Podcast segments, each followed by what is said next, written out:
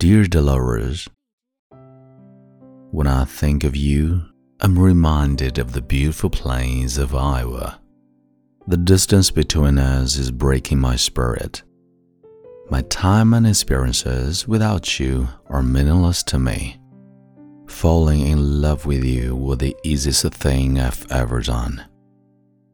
Nothing matters to me but you. And every day I'm alive, I'm aware of this. I loved you the day I met you. I love you today, and I will love you the rest of my life.